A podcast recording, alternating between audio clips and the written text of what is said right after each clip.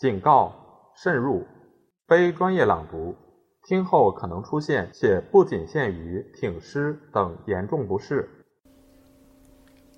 第六节，一六四四至一六四五年河南的形势。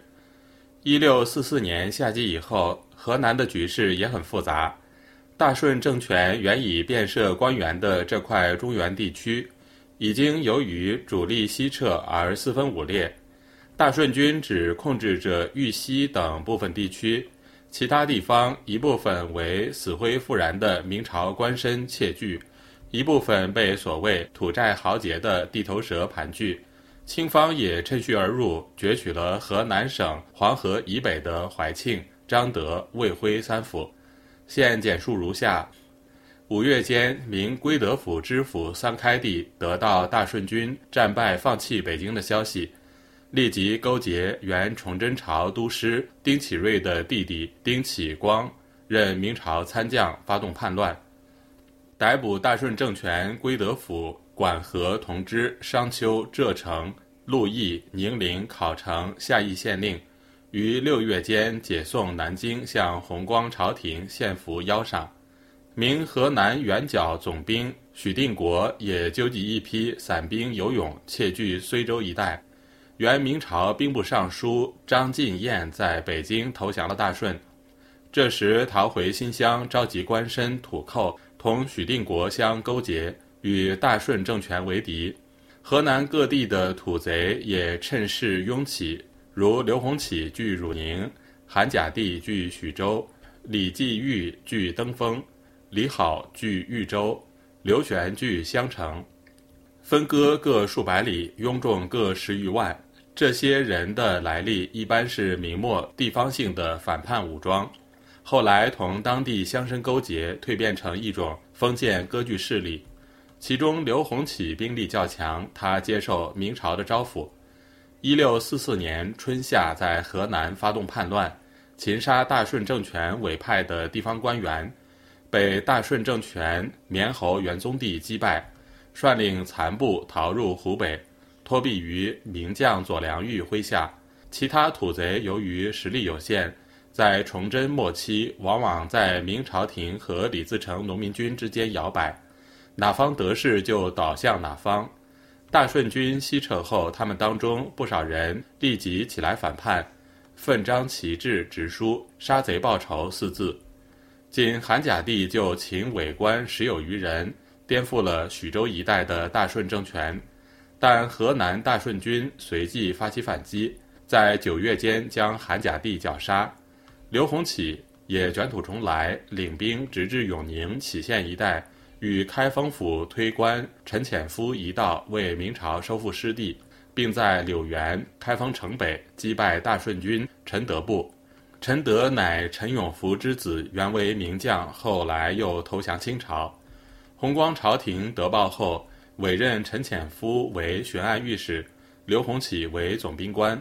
不久，又任命张进彦为河南总督，岳其杰为河南巡抚。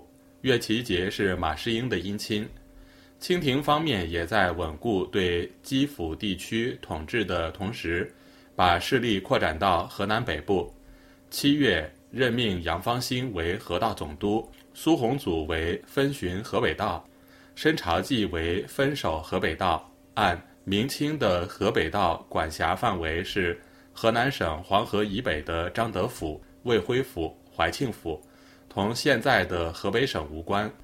罗秀锦为河南巡抚，八月又任命祖可法为河南卫辉总兵官，金玉和为河南怀庆副将，不久提升为怀庆总兵。八九月间，清廷委任的文官武将先后到任，基本上控制了河南省黄河以北地区。可见，在一六四四年夏秋。河南省成为明清顺三方争夺的焦点之一。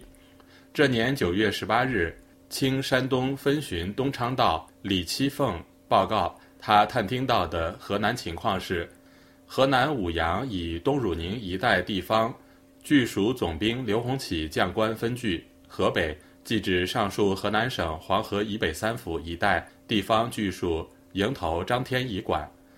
河南随州一带地方据属总兵许定国管。八月十二日，定国率领兵马将归德府城池残破，蹂躏不堪。金陵口南至许州、武阳、西平、遂平、临颍、郾城、扶沟、鄢陵、汝宁以南等处地方据属总兵刘洪奇管。刘寇改禹州为均平府。襄县、南阳、襄阳、河南府及洛阳府以西，流寇牛头目领兵一支在各处镇守，以西据流寇关。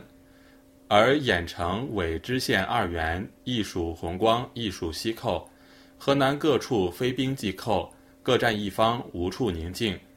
李七凤的描述大致反映了当时河南三方对峙的情势。清方虽然已经在黄河以北三府设关。但当地的土贼营头势力还很大，统治并不稳固。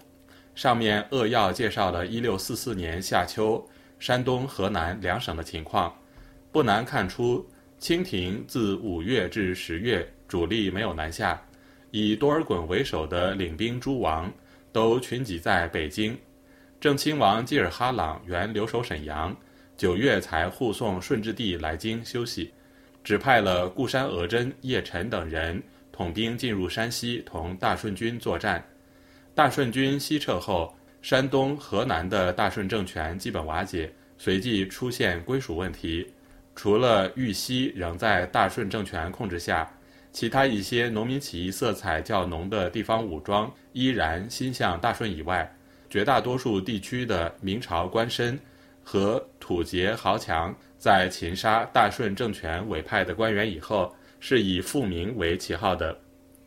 弘光政权由于定策引发的纷争，以及武将以拥立之功蒙受上赏，于是文田武系坐失良机。